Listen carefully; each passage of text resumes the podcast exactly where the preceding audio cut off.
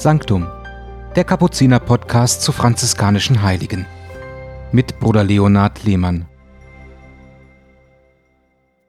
Sehr geehrte Hörerinnen und Hörer des Podcast der Kapuziner. Ich beginne heute damit, Ihnen ein Erlebnis zu erzählen, wie ich die Selige, von der ich heute sprechen will, kennenlernte. Es war im Jahr 2013. Ich hielt wie bis dahin jedes Jahr in Madrid im Februar einen Kurs für Schwestern und Brüder mit spanischer Sprache.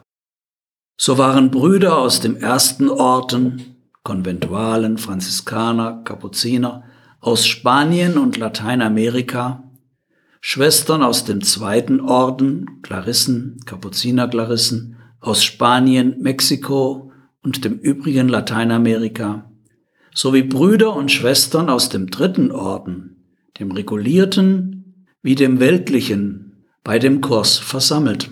Wir waren eine bunte Gesellschaft. Wie es zum Ordensleben gehört, begannen wir jeden Morgen mit dem Morgenlob, der Laudes, und mit einer Stunde Betrachtung. Ich wollte gerade mit den Psalmen des Tages beginnen, da kam eine junge Schwester aus Ecuador und sagte, es sei heute der Gedenktag ihrer seligen Gründerin und kein gewöhnlicher Werktag. Sie hätte etwas Eigenes vorbereitet. Das freute mich. Natürlich ließ ich dann die lateinamerikanischen Schwesterngruppe gewähren mit Liedern, die sie sangen, mit Texten und Rieden, die ich nicht kannte. Und am Abend nahm ich für die Eucharistiefeier die Texte von der seligen Maria Caritas Brader.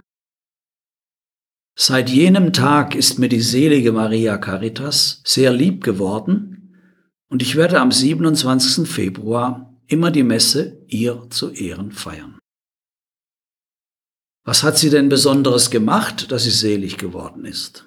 Nun, Maria Josefa Brader, wie sie bürgerlich hieß, wurde am 14. August 1860 in Kaltbrunn in der Schweiz geboren. Mit 21 Jahren trat sie in das Kloster Maria Hilf in Altstetten in der Diözese St. Gallen ein und erhielt den Namen Schwester Maria Caritas. Am 22. August 1882 legte sie die heilige Profess ab und versprach die drei Gelübde des geweihten Ordenslebens. Sechs Jahre später reiste sie mit einigen Mitschwestern nach Ecuador und als es dort politische Unruhen gab, reiste sie weiter nach Kolumbien. Dort gründete sie die neue Kongregation der Franziskanerinnen von der unbefleckten Empfängnis Marias.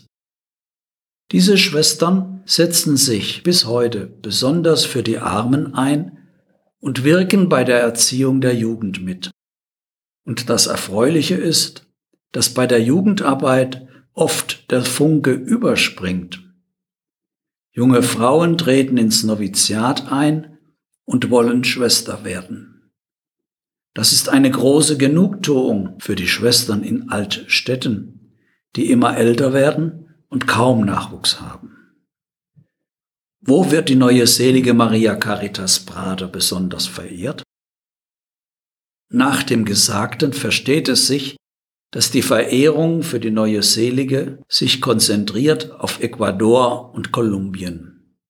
Es ist nicht mehr die Schweiz, die sich besonders über diese Selige freut, sondern es sind die jungen Kirchen, die Missionen.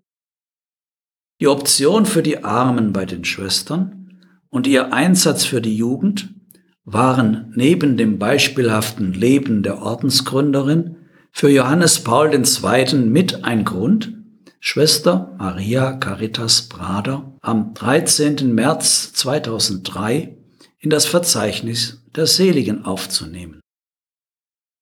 Bei der Seligsprechung auf dem Petersplatz in Rom waren dann auffallend viele Schweizer Fähnchen zu sehen mit dem Roten Kreuz und unter den jungen Schwestern viele Lateinamerikanerinnen.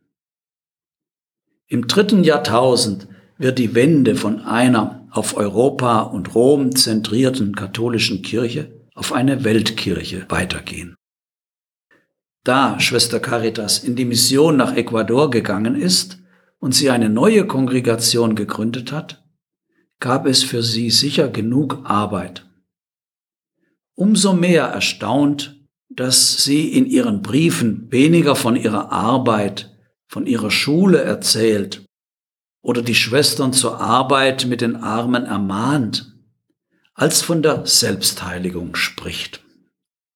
Davon reden heute weniger, dass es eigentlich unsere Aufgabe ist als Christen, das zu verwirklichen, was Jesus gesagt hat. Seid heilig, wie auch euer Vater im Himmel heilig ist. Seid vollkommen, wie euer Vater im Himmel. Als Ordensfrau weiß sie, Schwester Maria Caritas, dass Jesu Gebot für alle Christen lautet, seid vollkommen, wie euer himmlischer Vater im Himmel vollkommen ist. Und eben diese Schwester, diese neue Selige, schreibt in einem Rundbrief vom 11. Dezember 1935 an ihre Schwestern. Ich zitiere.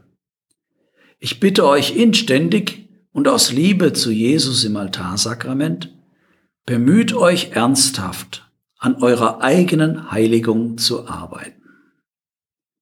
Wir kennen die Stunde nicht, in der Gott Rechenschaft verlangen wird von unserem Verhalten und unserem Lebenswandel. Jeder Moment, jeder Tag, den Gott gibt, ist eine Gnade und ein Schatz, mit dem wir die ewige Glückseligkeit vermehren können. Durch das treue Mitwirken mit der Gnade. Das ist immer wieder ihr Thema, also Mitarbeit an Gottes Werk, Mitarbeit in der Mission, nicht nur in der Erziehung der Kinder und in der Speisung der Armen, sondern sich selber vervollkommnen. Das lehrt sie ihre Schwestern. Das treue Mitwirken mit der Gnade ist für Schwester Maria Caritas die Grundmelodie ihrer Spiritualität. Mit dieser Devise wird ihre neue Gründung gut durch dieses 21. Jahrhundert kommen. Das jedenfalls wünsche ich Ihnen.